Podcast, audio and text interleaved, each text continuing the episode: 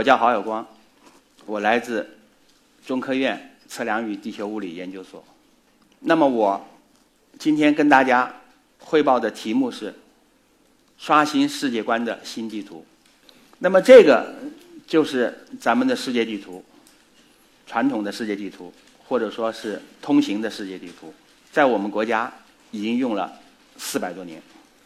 那么我们看到这张图，跟上面的图在格局上是一样的，那么细节上有一些微小变化，但是格局上都是咱们中国处在地图的中央偏左，格局没有变化，细节当然变化很多。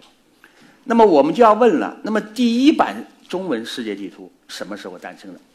咱们刚才看了，咱们现在的又看了四九年的，那么再要问第一版是什么时候诞生？那么第一版呢，是一五八四年万历十二年，由意大利的传教士利玛窦在咱们广东肇庆绘制，从此传入了我们国家。那么距今已有四百多年的历史。那么大家注意到，第一次绘制的中文世界地图，咱们中国并不在。地图的中间偏左，而是在最右端。那么当时我们明朝对国家、对天下、对世界的认识是什么呢？世界为中国独大，于皆小且野蛮。也就是当时把中国和世界基本上划等号。那么中国就是世界，世界就是中国。那有没有外国呢？有，于皆小。就是有个星星点点的很小的，且野蛮，没有文明可言。也就是当时我们认为世界和中国就是这样的，差不多，对吧？可西洋地理学家置中国于地图之极东一角，则怒。我们认为世界这样，中国这样。你现在把给我们看一个另外的，世界那么大，中国也不大，而且在边上，受不了，则怒。那个利玛窦呢是来传教的，一看呢惹怒了这个这这个这这个当局了，惹怒了这个这个明朝的一些呃知识分子和官员了，便把地图的中央子午线进行了投影转绘，将中国的位置绘在了地图的中间。这哥们呢就是搞了一个变通，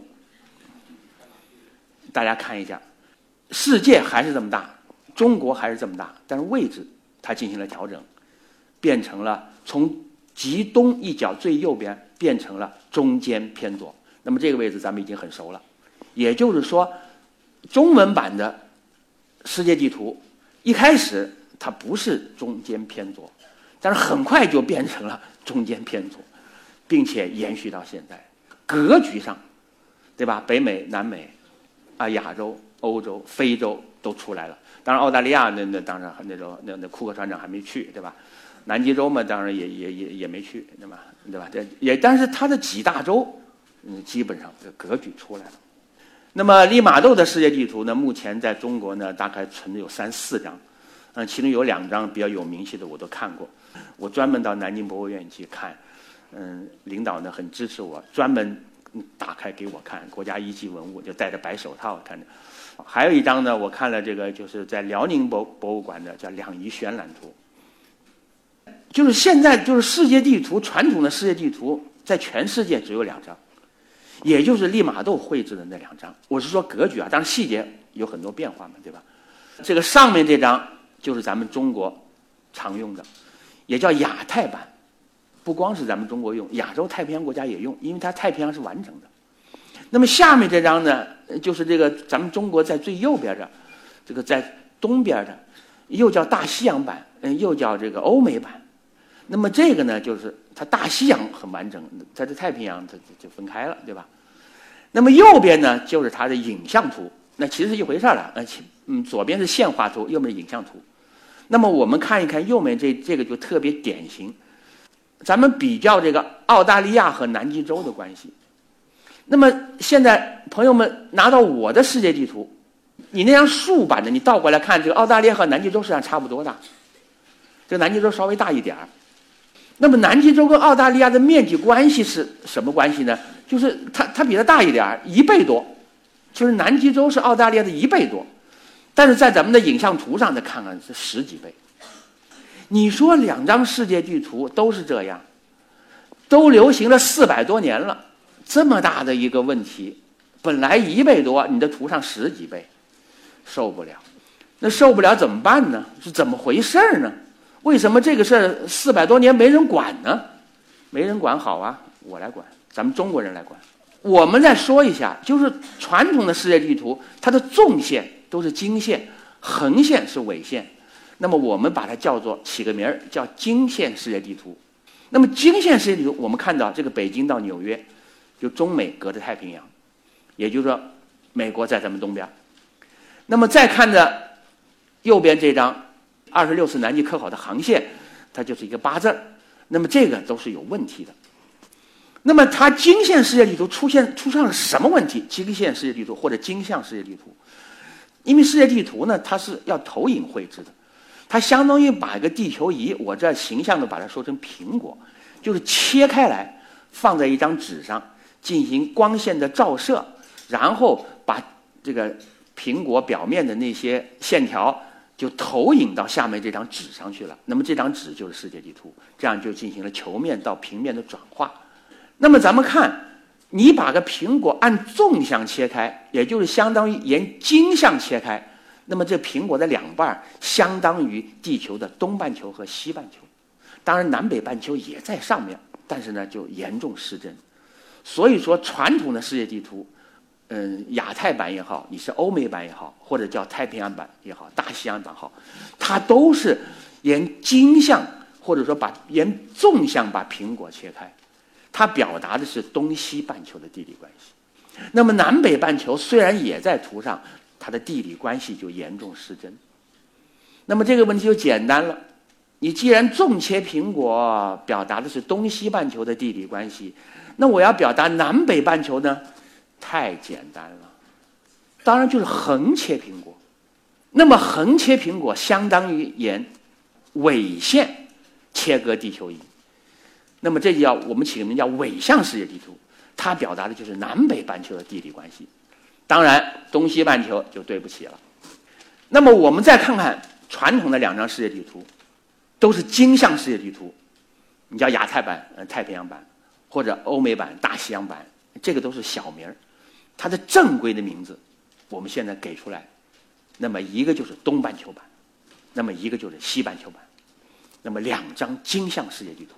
东半球版、西半球版，有了东半球版、西半球版，那下面两张，那么当然就是纬向世界地图，北半球版、南半球版。当然，北半球版你也可以叫它也有小名，可以叫北冰洋版；南半球版它也有小名，可以叫印度洋版。但是它的大号，它的学名北半球版、南半球版。那么这就是新编世界地图，它是两张纬向世界地图，双纬。所以说，咱们的世界地图就是双经双纬。那么二者的比较，这就不用说了，这个比较太明显了。咱们还是说这个南极洲。那么南极洲上，在咱们的世界地图上呢，新编世界地图上呢，就是很漂亮。在咱们传统世界地图上呢，就是很大，并且它的方向也有问题。你看这三大洲啊，非洲、澳洲、南美洲，它本来跟南极洲是个环抱的一个三角形的关系。那么在咱们传统世界地图上呢，它就是一平行的。它的方向也有问题。那么再看看咱们北半球版北冰洋，这北冰洋啊很厉害，整个陆地围绕北冰洋诞生，陆地系统围绕北冰洋诞生。可在咱们经向世界地图上呢，那北冰洋在上头，好像跟咱们陆地没什么关系，对吧？这个所以后来我们起了个名字，北冰洋就是世界的地中海。那么这个创新当然是没有问题了，我们这是赤裸裸的原创，彻头彻尾的原创。那我们的公示，我们发表论文呢，我们的嗯查询报告呢，都是好没有问题的。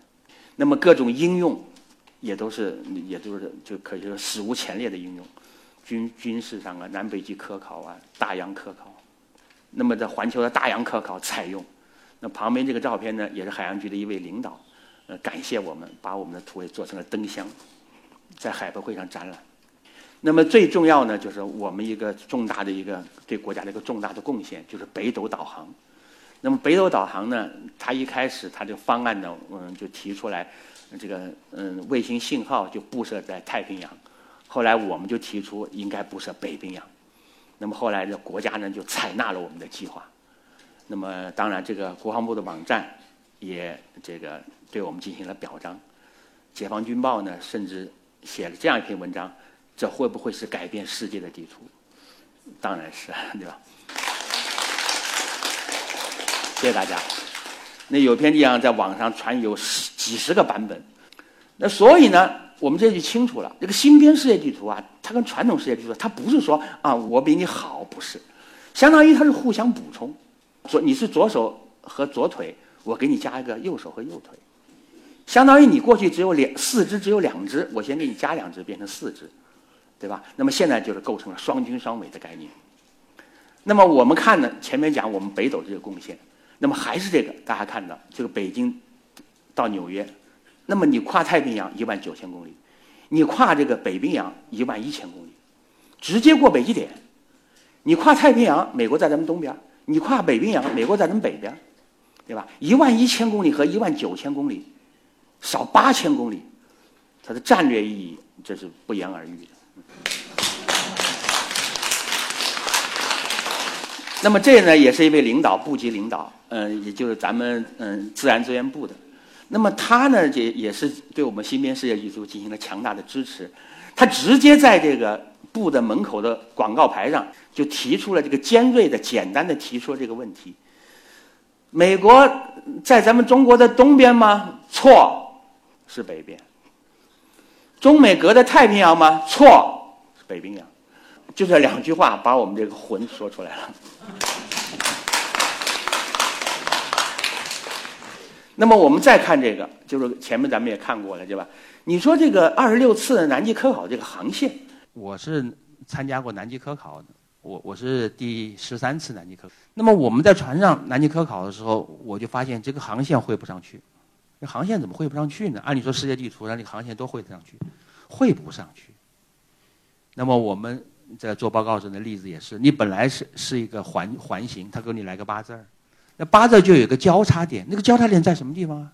那么交叉点也就是说两次路过这个点才交叉。那我们的航线没有两次路过某个地方，你明明是个这个圆周，就环形航线，并且把咱们这个南极洲就是给给套在里头了，环南极洲航行。可是，在咱们传统世界地图上呢，他给你来个八字儿，并且呢，嗯，把这个南极洲给你搁外头了。本来是个环形，你给我来个八字儿；本来在里头，你给我搁外头了，这当然是这有问题的，很大问题。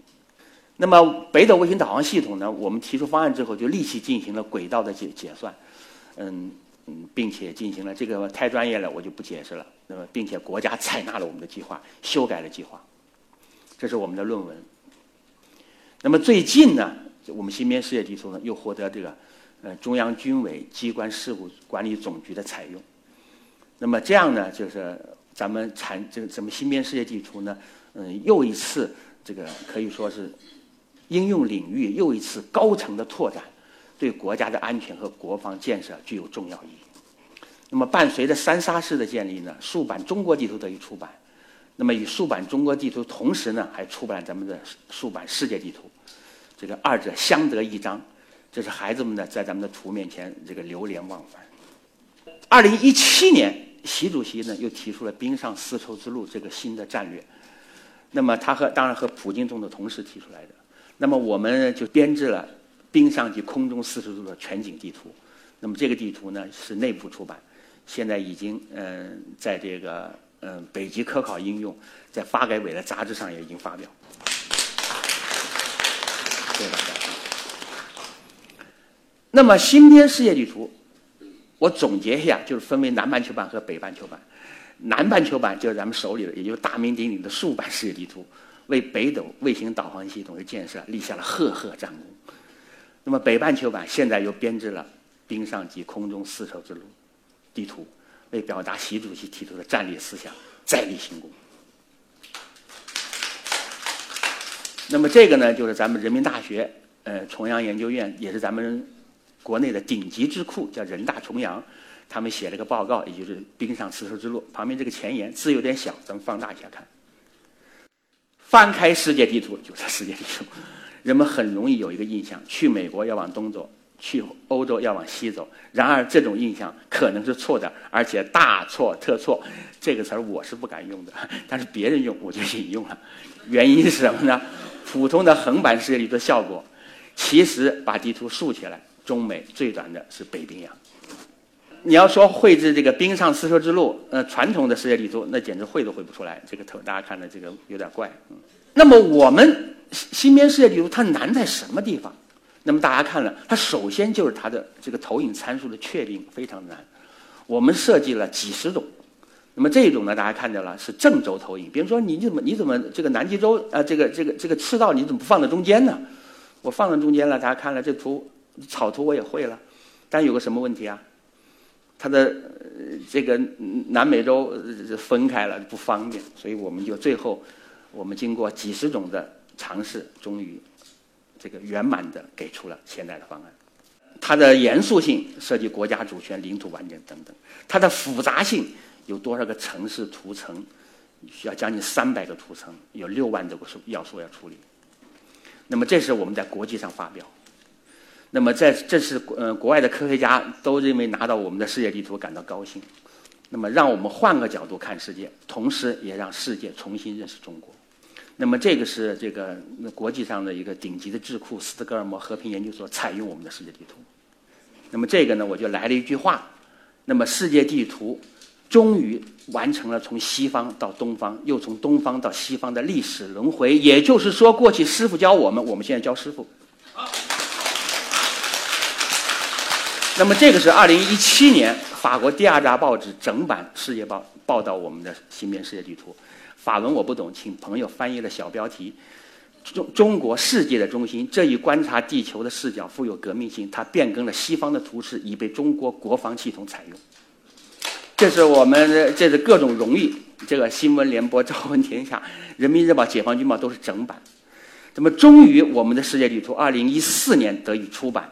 是新编世界地图正在走向社会，走进寻常百姓的万户千家，给人们带来崭新的科学理念。目前一四年出版，到目前已经再版十五次，几十万份。那么我们最后把说一下新编世界图的全家福，以东西南北四个视角，从经度、纬度两种方向，将中国与世界的地理关系准确和完整的展现在读者面前。新编世界地图就是我们中华民族伟大复兴的象征。谢谢大家。